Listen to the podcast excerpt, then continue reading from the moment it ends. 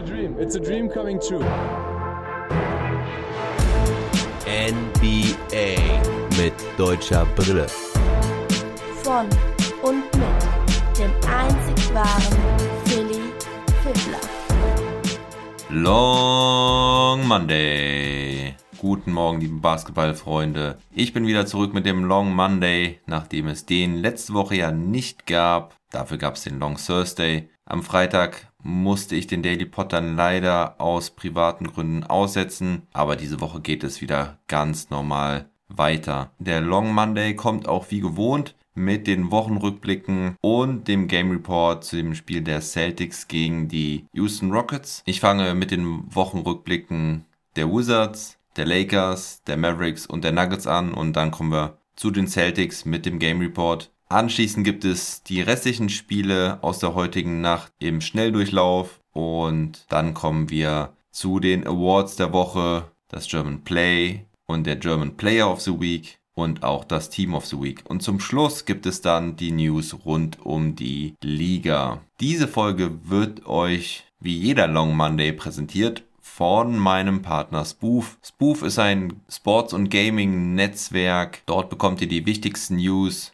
aus der Sportswelt auf den Punkt geliefert. Checkt Spoof auf Instagram oder YouTube aus. Geschrieben wird das S-P-O-O-V-E oder geht gleich auf die Homepage sportslove.de. Nun legen wir also los mit den Washington Wizards. Die haben eine ziemlich ernüchternde Woche hinter sich. Zunächst gab es die Niederlage gegen die Memphis Grizzlies, wo Jonas Valanciunas groß aufspielte mit 29 Punkten und 20 Rebounds. Das Spiel verloren die Wizards 112 zu 127 Mo hatte in dem Spiel seine Momente und mit ihm auf dem Feld waren die Wizards auch besser. Er hatte ein Plus-Minus-Rating von plus 4, aber sein Wurf sollte leider gar nicht fallen. Das sollte auch gegen die Sixers nicht anders sein. Da verloren sie mit 101 zu 127. In beiden Partien zusammen traf Mo Wagner nur 3 aus 13. Immerhin konnte er im Beat ein paar Mal den Ball klauen. Also gerade seine Hände sind in der Defense sehr gut seit einigen Wochen. Er holt da insgesamt 4 Steals, 3 gegen Embiid und hatte auch nur 2 Fouls. Apropos Embiid, der verletzte sich in dem Spiel. Er überstreckte sein Knie, als er vom Dank runterkam. Nach ersten Befürchtungen ist es aber nicht so schlimm. Er wird wohl zwei bis drei Wochen ausfallen.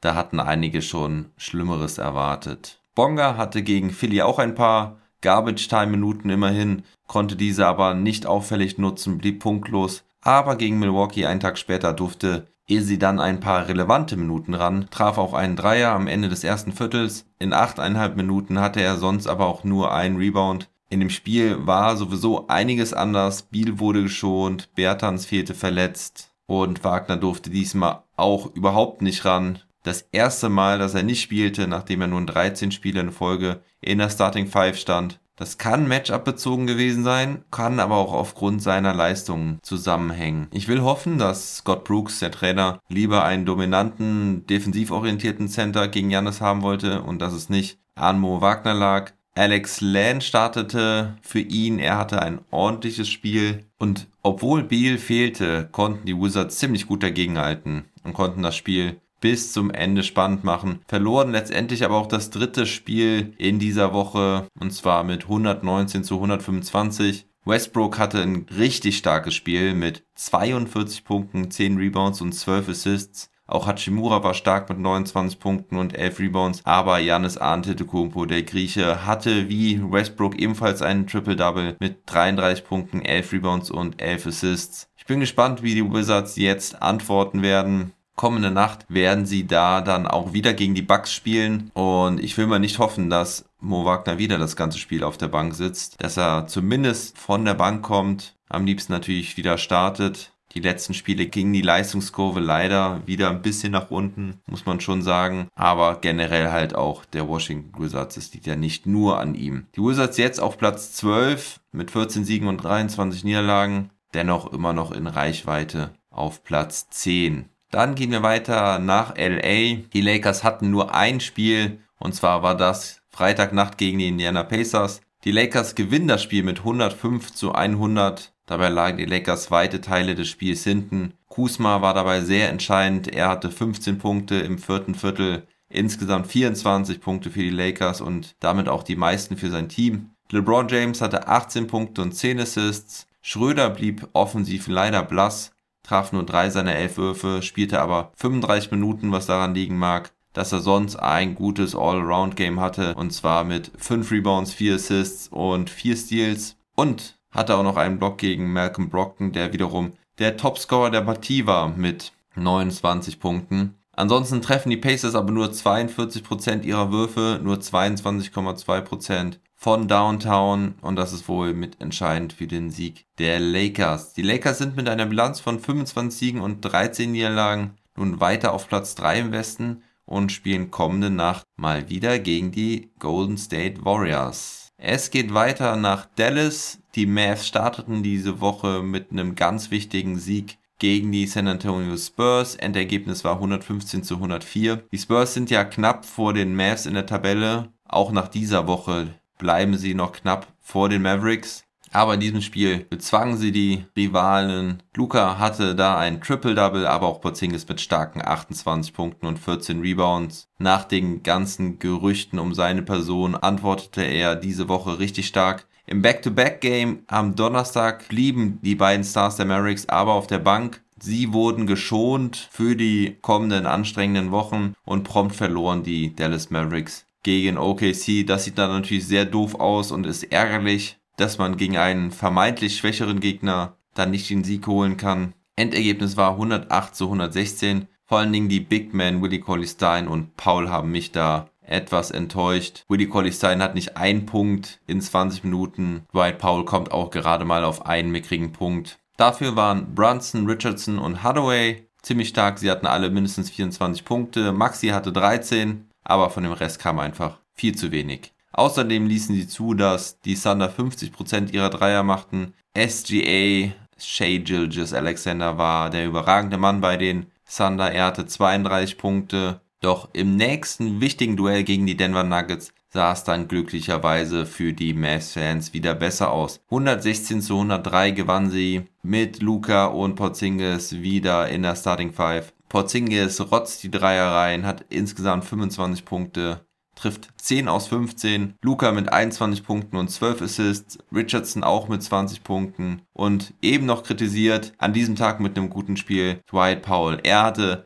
vor allem starke 11 Rebounds. Da muss ich ja tatsächlich mal nachgucken, ob das nicht sogar sein Career High ist. Nein, er hatte tatsächlich mal 14 Rebounds vor einigen Jahren. Außerdem hatte er noch 6 Punkte. Ja, und Maxi Kleber, der verbessert vor allem seine Dreierquote weiterhin. Unglaublicherweise schafft er es diese Woche seine Quote nochmal zu verbessern. Er trifft diese Woche in jedem Spiel mindestens 50% seiner Dreier, ist jetzt schon ligaweit mit 46,9% drittbester bei den Dreierschützen. Also wir reden jetzt hier nicht nur von Big Man oder sonst was, nein, wir reden von allen Spielern in der NBA, die ein gewisses Maß an Dreier pro Spiel nehmen. Also das sogenannte Among Qualified. Außerdem sammelte er in den drei Spielen sechs Rebounds im Schnitt und hat ein positives Net-Rating von 8,7. Also wenn Maxi auf dem Feld steht, dann läuft's bei den Mavericks. Da könnte man auch noch zig weitere Statistiken aufzählen, wie es denn mit Maxi auf dem Feld besser läuft. Die Mavs jetzt Achter im Westen mit 20 Siegen und 17 Niederlagen. Das ist gut, dass sie sich ein kleines Polster rausgespielt haben auf die unteren Plätze, denn die folgenden Wochen werden schwer. Vor allen Dingen auch die kommende Woche. Jetzt gibt es erstmal zwei Spiele gegen die LA Clippers, zumindest spielen sie da beide zu Hause. Dann gibt es zwei Spiele gegen die Portland Trailblazers. Kommende Nacht ist dann schon das erste Spiel gegen die Clippers. Und da wir gerade eben schon über die Nuggets gesprochen haben, gehen wir doch direkt nach Denver. Ja, das Spiel gegen die Mavericks hatte ich gerade schon angesprochen. Aus Nuggets Perspektive werde ich das noch ein bisschen weiter erläutern. Leider ist genau das eingetreten, was mein Nuggets-Experte Mark und ich die ganze Zeit befürchteten. Und zwar, dass Hartenstein zugucken muss, sobald Michael Green wieder zurück ist. Hartenstein durfte noch nicht mal in der Garbage Time ran. Jokic hatte bei der Niederlage fast ein Triple-Double mit 26 Punkten, 9 Rebounds und 11 Assists. Aber negativ viel, vor allem Jamal Murray wieder auf, der nur 10 Punkte hatte. Auch einen Tag vorher spielte er grottenschlecht, hatte nur einen aus 14. Da, da gewannen die Nuggets jedoch gegen die Memphis Grizzlies knapp mit 103 zu 102. Auch da war es mal wieder der Joker, der ablieferte. Er machte die letzten 5 Punkte für sein Team, hatte insgesamt 28 Punkte, 15 Rebounds und 7 Assists. Hartenstein spielte da halt, wie angedeutet, noch seine üblichen 10,5 Minuten, hatte da auch ein gutes Spiel, traf seinen einzigen Wurfversuch, das war ein Floater aus dem Stand. Dazu hatte er zwei Blocks, ein Steal und zwei Rebounds. Am Ende des Spiels gab es dann noch eine Situation, wo Jamoran sich sehr beschwerte, dass er keinen Foul bekam gegen den Joker. Aber ich habe mir die Szene ein paar Mal angeguckt und muss sagen, dass das meiner Meinung nach kein Foul ist, gerade nicht in so einer spielentscheidenden Situation. Der Joker geht gerade hoch, Jamoran springt in ihn rein. Also für mich ist das definitiv kein Foul. Ja, ich befürchte halt, dass Hartenstein jetzt wieder nur sporadisch zum Einsatz kommt. Wir werden es sehen. Die Nuggets liegen weiter auf Platz 5, gleich auf mit dem sechsten aus Portland. Kommende Nacht spielen sie gegen die Pacers. Und wenn ihr mehr zu den Nuggets hören wollt,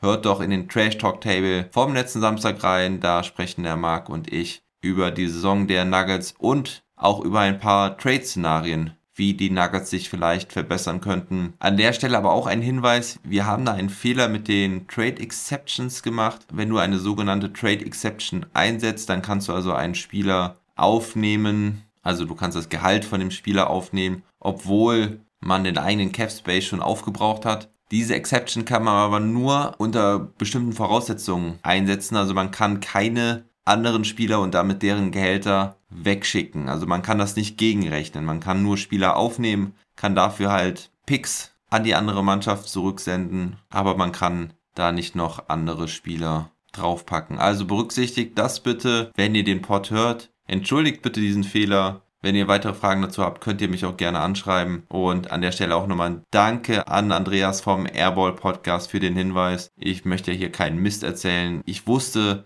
eigentlich, dass es da gewisse Ausnahmen gab, aber ich habe da tatsächlich nicht richtig drüber nachgedacht, als wir darüber gesprochen haben. Und apropos Airball Podcast, da war ich am Wochenende auch zu Gast. Die Folge ist gestern erschienen. Wenn ihr den Airball Podcast nicht kennt, sucht einfach mal danach und supportet meine netten Kollegen aus Dresden. So, und dann kommen wir zu den Boston Celtics. Die spielten am Donnerstag gegen die Brooklyn Nets und verloren damit 109 zu 121. Die Celtics hatten da den besseren Start, doch insbesondere im vierten Viertel konnten sie nicht mehr mithalten. Irving war der Spieler des Spiels mit 40 Punkten und 8 Rebounds, Harden fast mit einem Triple-Double, während Durant weiter ausfällt mit einer Verletzung. Blake Griffin konnte auch noch nicht spielen, er muss erstmal wieder fit werden nach seiner langen Pause. Und bei den Celtics gelang vor allem Jalen Brown nur sehr, sehr wenig, er nur mit 5 aus 23 für 13 Punkte. Besser lief es da bei Tatum und Thais. Tatum mit 31 Punkten und Thais mit einem starken Spiel, 17 Punkten, 8 Rebounds, 2 Steals und 1 Block.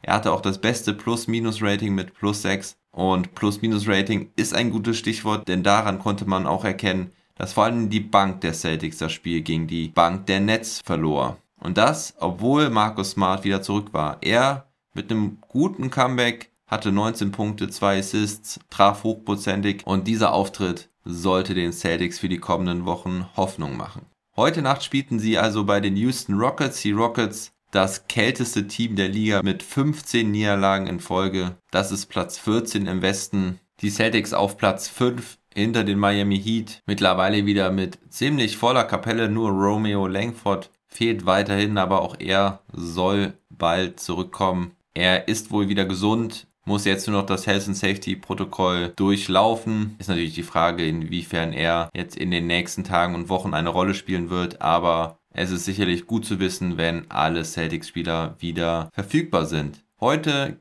ging es mit Walker, Brown, Tatum, Tice und Thompson los. Marcus Smart wieder von der Bank. Auch da wird es spannend sein in den nächsten Wochen, ob er diese Rolle weiter von der Bank behalten wird. Seine Minuten sind limitiert aufgrund seiner Verletzung wenn dieses Minutenlimit wegfällt, ist halt die Frage, ob er wieder in die Starting Five zurückkehrt. Bei den Rockets starteten Victor Oladipo, Kevin Potter Jr., Sterling Brown, Joshawn Tate und Justin Patton. Die Rockets sind nicht nur hart am Verlieren derzeit, sondern sind auch noch hart verletzungsgebeutelt. Jetzt hat sich auch noch Eric Gordon verletzt am Wochenende. Er wird wohl eine längere Zeit ausfallen. PJ Tucker wird nicht mehr für die Houston Rockets auflaufen. Bei ihm hofft man einen Trade abwickeln zu können zu einem Team, das ihn möchte, das ihn gebrauchen kann, wo er vielleicht sogar um eine Championship mitspielen kann. Neben den beiden fehlen auch noch John Wall, Christian Wood, Daniel House Jr., Kurush und Exum, also insgesamt sieben Spieler. Und die Celtics suchen von Anfang an den Weg zum Korb. Am Korb können sie auch ganz ordentlich finishen, allerdings leisten sich viel zu oft Turnover. Da warten die Rockets quasi nur drauf, klauen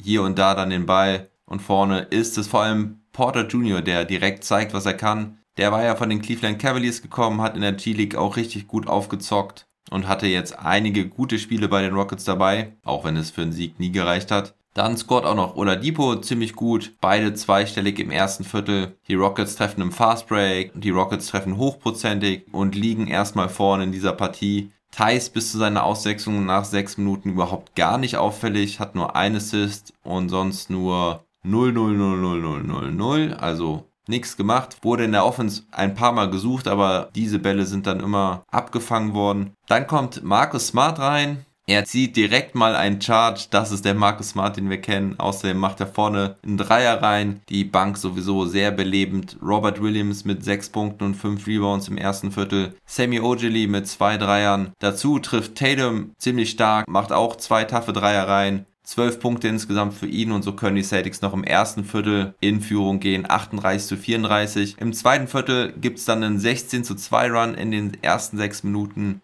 Thompson macht seinen Job gut unterm Korb, hat da einige Putbacks. Jalen Brown reißt jetzt richtig eine Show ab. Das ist der Brown vom Anfang der Saison, der einfach alles trifft. Im Fastbreak ein Monster, Turnaround Jumper aus der Mitteldistanz, Dreier. Er hat 16 Punkte nur in diesem zweiten Viertel. Und so gehen die Celtics mit 19 in Führung. Zum Schluss des Viertels werden sie dann nochmal ein bisschen nachlässiger werfen den Ball wieder öfters weg und so reduziert sich der Abstand ein wenig zur Halbzeit auf 66 zu 53. Thais kam nicht mehr rein in der ersten Halbzeit und auch in der zweiten Halbzeit startete er nicht. Für ihn begann Ojili. Thais sollte nicht wieder reinkommen, wie auch zuletzt in einem Spiel gegen die Toronto Raptors. Da sagte Brad Stevens ja schon mal, dass es gut ist, wenn man mal auf Thais verzichten kann, dass er trotzdem ein enorm wichtiger Bestandteil dieser Mannschaft ist und er manchmal aus taktischen Gründen einfach auf ihn verzichtet. Wollen wir hoffen, dass es auch wirklich so ist. Ich glaube das auch und ich möchte das auch glauben, aber dennoch ist es ein bisschen seltsam, wenn er dann die ersten Minuten spielt und dann gar nicht mehr. Da würde ich mich weniger drüber wundern, wenn er einfach mal ein ganzes Spiel aussetzen würde. Nun ja, aber es zeigt sich in diesem dritten Viertel auch, warum das eine gute Idee ist. Thompson und auch später Robert Williams holen gefühlt jeden Rebound. In der Offensive ist man effizienter und agiler mit nur einem Big Man und so geht der Plan von Stevens auf. Williams ist auch vorne sehr dominant. Er hat schon früh ein Double-Double, ist bei 7 von von 7. Die Celtics fangen nun auch immer wieder die Bälle ab. Einmal ist es Tatum, der dann den Fast Break läuft und auf dem Weg zum Layup seinen Gegner ausspielt, indem er den Ball einmal behind the back führt und dann den Ball reinlegt. Nice Display von Tatum. Tatum beendet das Viertel auch mit einem Buzzerbeater vom Way Downtown. Da hatte er zuvor den Ball erst fast verloren, holt ihn dann weiter in der Außenlinie, nochmal hoch, wirft das Ding mit dem Buzzer rein großes Lachen bei Tatum und den übrigen Celtics. Das sieht man auch so nicht so oft. 104 zu 72 nach diesem Buzzerbeater. Damit ist das Spiel dann auch durch und ich frage mich, wie beschissen das jetzt eigentlich als Rockets-Fan sein muss, wenn man sich vor der Saison eine Saisonkarte geholt hat, wenn das überhaupt ging bei diesen ganzen Corona-Maßnahmen und Einschränkungen. Aber als dann die Kameras über die Rockets-Fans schweifen in dieser Viertelpause, dachte ich mir halt echt, Mann, Mann, Mann, das muss bitter sein. Im vierten Viertel gab es dann noch ein paar Taco-Highlights. Das ist das Schöne an Celtics Garbage Time. Taco macht einen Spin-Move und den Korb und die ganze Bank der Celtics rastet aus. Taco sieht auch einfach doppelt so groß aus wie jeder andere Rocket-Spieler, die auf den Bigman-Positionen sehr dünn besetzt sind derzeit. Am Ende ist es eine ganz klare Nummer, 134 zu 107. Mein Spieler des Spiels ist Jason Tatum, obwohl Brown der effizientere war und die Celtics im zweiten Viertel auf die Siegerstraße brachte. Aber Tatum mit diesen zwei Aktionen im dritten Viertel mit dem Buzzerbeater und dem Behind-the-Back-Play einfach der Spieler, der mehr in Erinnerung bleibt nach dieser Partie. Tatum immerhin auch mit 23 Punkten, 6 Rebounds und 6 Assists, trifft 9 aus 17. Jalen Brown mit 24 Punkten und 9 aus 14, aber auch nur mit 2 Rebounds und 0 Assists. Und wir müssen auf jeden Fall über die Big Men sprechen. Robert Williams mit 16 Punkten, 13 Rebounds und 3 Blocks von der Bank. Tristan Thompson mit 8 Punkten und ebenfalls 13 Rebounds. Williams behält seine perfekte Quote von 7 aus 7 und Thais, ja, der bleibt bei seinem einem Assist. Sonst, wie gesagt, überall nur Nullen. Und bei den Rockets ist Victor Oladipo Topscorer mit 26 Punkten. Er trifft 9 aus 23. Und was ist aus Kevin Porter Jr. geworden? Er hat im ersten Viertel 11 Punkte und beendet das Spiel mit 11 Punkten.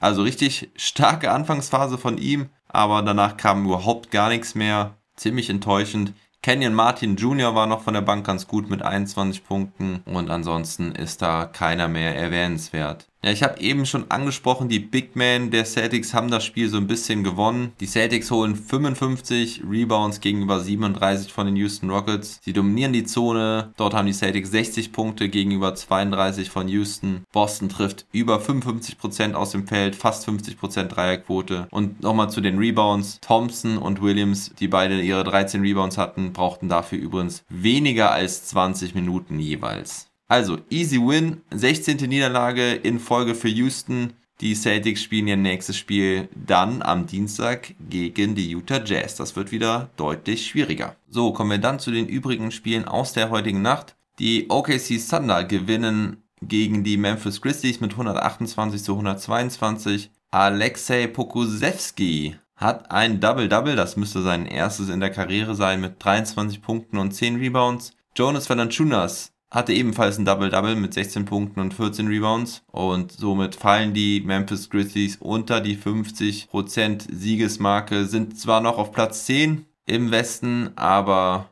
die Pelicans und die Thunder rücken an sie heran. Umso beeindruckender ist die Leistung der Thunder, wenn man bedenkt, dass dort Maledon und Horford nicht mitspielten. George Hill ja sowieso verletzt und Darius Basley fehlte sogar auch noch. Topscorer der Partie im Übrigen Shay Gilgis Alexander mal wieder mit 30 Punkten. Dann spielten die Utah Jazz gegen die Golden State Warriors. Die Warriors gewinnen zu Hause mit 131 zu 119. Steph Curry mal wieder in MVP-Form, der Topscorer der Partie mit 32 Punkten und 9 Assists. Andrew Wiggins hatte auch 28 Punkte. Draymond Green ein Triple-Double mit 11 Punkten, 12 Rebounds und 12 Assists. Und bei den Jazz hatte Rudy Gobert 24 Punkte und 28 Rebounds. Das ist selbst für seine Verhältnisse überragend und auch ein Career High. Das ist das erste Mal die Saison, dass die Utah Jazz zweistellig verlieren und es ist auch schon die vierte Niederlage aus den letzten sechs Spielen für die Utah Jazz. Da bin ich gespannt, wie sie gegen die Celtics spielen kommende Nacht. Dann gewannen die 76ers auch ohne Joel Embiid sehr klar und deutlich gegen die San Antonio Spurs 134 zu 99. Tobias Harris war der bester Mann mit 23 Punkten, 9 Rebounds und 7 Assists. Und bei den Spurs war Drew Eubanks überraschend gut mit 17 Punkten und 9 Rebounds von der Bank. Die Miami Heat bleiben weiter heiß. Sie gewinnen wieder einmal gegen die Orlando Magic mit 102 zu 97. Jimmy Butler mit starker Defense in der Crunch Time. Außerdem hatte er 29 Punkte, 7 Rebounds und 9 Assists. Bei den Orlando Magic mal wieder Nikola Vucevic, der überragende Mann mit 38 Punkten, 10 Rebounds und 6 Assists. Die Atlanta Hawks gewinnen gegen die Cleveland Cavaliers mit 100 zu 82. John Collins hatte da 22 Punkte und 12 Rebounds. Dann überraschen die Minnesota Timberwolves gegen die Portland Trailblazers 114 zu 112. Anthony Edwards wird immer besser, 34 Punkte und Career High für ihn, während Damon Lillard auch 38 Punkte auflegte. Dann gewannen die Chicago Bulls mal wieder gegen die Toronto Raptors mit 118 zu 95, nachdem die Bulls vier der letzten fünf Partien verloren. Der Rookie Patrick Williams mit 23 Punkten und 6 Rebounds. Das ist sein neues Career High. Und zu guter Letzt überraschen auch die New Orleans Pelicans, die gegen die LA Clippers gewinnen. 135 zu 115. Zion Williamson dort mit 27 Punkten. Brandon Ingram hatte 23 und auf Seiten der Clippers war Kawhi Leonard bester Mann mit 23 Punkten. Doch auch er kann nicht verhindern, dass die Clippers weiter strugglen. Sie jetzt auch nur mit einem Sieg aus den letzten fünf Spielen. Und damit kommen wir jetzt zu den Awards der Woche. Das German Player of the Week, da muss ich ehrlich sagen, gab es diese Woche nicht so gute Dinger. Mo hatte einen schönen Dank, aber der war weder contested noch spielentscheidend. Thais hatte gegen die Netz ein paar schöne Aktionen dabei, aber es war nichts dabei, was mich so vom Hocker haute. Da gehe ich dann doch am ehesten mit dem Alley-Oop-Dank von Luca auf Maxi Kleber, der den mit einem Dank vollendet. Das ist so ein typischer Spielzug aus Rick Carlisles offensiver Schmiede. Und wenn wir in Dallas schon mal sind, machen wir auch direkt mit dem German Player of the Week weiter, denn das ist auch Maxi Kleber, der vor allem durch seine Dreier besticht. Das habe ich ja eben schon mal erläutert. 56,3% seiner Dreier trifft er diese Woche. Im Schnitt hat er 11 Punkte, 6 Rebounds und 2 Assists in diesen drei Spielen. Und da die anderen deutschen Spieler auch alle nicht so geglänzt haben, ist Maxi für mich der klare German Player of the Week. Das Team of the Week kommt definitiv nicht aus dem Westen. Da hat nämlich derzeit kein Team eine echte Winning Streak. Nur die Pelicans können zwei Siege in Folge vorweisen. Dafür gibt es im Osten einige Teams mit Serien. Die Sixers mit fünf Siegen in Folge, genauso wie die Atlanta Hawks, die Brooklyn Nets mit vier und auch die Miami Heat mit vier Siegen in Folge. Auch die Bucks gewannen alle ihre drei Spiele in der letzten Woche. Und das waren dann auch für mich die relevanten Teams. Brooklyn hatte allerdings nur zwei Spiele in der letzten Woche. Ein wichtiges gegen Boston, aber das andere war dann auch nur gegen die Detroit Pistons. Und auch die anderen Mannschaften hatten eher einfachere Spiele. Ich gehe diese Woche mit den Atlanta Hawks, die nicht nur den fünften Sieg in Folge feiern, sondern auch diese Woche drei Siege hatten. Zugegebenermaßen auch ihr Programm war nicht schwer. Sie gewannen gegen die Raptors, gegen die Kings und gegen die Cavaliers. Aber seit Assistant Coach Nate McMillan den Interimsjob übernommen hat, gewinnen die Hawks und, und machen so wichtige Schritte Richtung Playoffs. Auch sie waren diese Saison bei mir noch nicht Team of the Week. Und damit haben wir in der zwölften Woche auch das zwölfte Team, was diesen Award einheimst. Und zu guter Letzt kommen wir zu den News der Woche. Über Corona müssen wir Gott sei Dank nicht so lange sprechen. Da gab es nur zwei positive Fälle. Gott sei Dank auch kein vom All-Star-Game. Dann hatten wir einen Trade. Die Trade-Deadline ist ja nur noch eineinhalb Wochen hin. Die OKC Thunder schicken Hamidou Diallo nach Detroit zurückkommt. Ski Mikhailuk und ein Zweitrunden-Pick. Die Thunder sammeln so also weiter Picks. Das ist unglaublich, wie viele sie jetzt schon gesammelt haben. Und Diallo ist verzichtbar, weil Lou dort sich so stark macht. Bin gespannt, was es in den nächsten Tagen noch so an Trades geben wird. Ob es wie von mir erwartet wirklich rund gehen wird zur Trade Deadline. Wenn alles gut geht und es klappt, werde ich sogar auch einen Livestream machen. Nächste Woche Donnerstag, wenn die Trade Deadline abends um 9 zu Ende geht. Da muss ich technisch noch ein bisschen was ausprobieren, aber das sollte eigentlich funktionieren. Und die Trade Deadline kommt ja auch immer mit dem Buyout-Markt zugleich. PJ Tucker soll das Team wechseln, das habe ich ja gerade eben schon erwähnt. Und auch LeMarcus Aldridge soll sein Team verlassen. Für beide wird ein Trade gesucht. Wenn dieser nicht kommt, dann wird es wohl ein Buyout geben. Ein anderer Spieler, der diese Saison schon getradet wurde, war Karis LeVert. Er ist von Brooklyn nach Indiana getradet worden und da kam er dann heraus, dass er ein Krebsgeschwür hat in der Niere. Er wurde dann operiert, alles ging gut und schon sieben Wochen danach hat er jetzt sein Debüt bei den Indiana Pacers gefeiert. Das war auch gleich erfolgreich mit dem Sieg gegen die Suns. Er hatte 13 Punkte, 7 Rebounds, war danach ziemlich kaputt aber überglücklich. Dieses Spiel war am Samstag und am Samstag war es auch das erste Mal in der NBA-Geschichte, dass fünf verschiedene Spieler ein Triple-Double am selben Tag erreichen. Von Giannis Antetokounmpo und Russell Westbrook hatte ich schon erzählt. Darüber hinaus waren es noch Sabonis, Harden und Julius Randle. Also die krassen Stats gehen weiter in der NBA. Das ein weiteres Indiz dafür. Und zu guter Letzt reden wir einmal kurz über die G-League. Die Lakeland Magic gewinnen die Bubble im finalen Spiel gegen die Delaware Blue Coats. Das ist das Farmteam der 76ers. Die Lakeland Magic sind das Farmteam der Orlando Magic. Dieses Finalspiel ging mit 97 zu 78 aus. Devin Kennedy war der Finals MVP der Orlando Magic. Er war mit ihnen im Trainingscamp, wurde dann aber ins G-League Team geschickt und hatte in dem finalen Spiel 22 Punkte. Und damit geht dieser Long Monday zu Ende. An dieser Stelle möchte ich einmal um positive Bewertung bei Apple Podcast bitten, um die Reichweite meines Podcasts zu erhöhen. Und wenn ihr mein Projekt unterstützen wollt, dann schaut doch auf meiner Steady-Seite rein. Die Links dazu findet ihr in der Beschreibung dieses Podcasts. Da könnt ihr verschiedene VIB Very Important Baller Pakete buchen. Ich würde mich freuen. Macht's gut, habt eine gute Woche und never stop ballin'.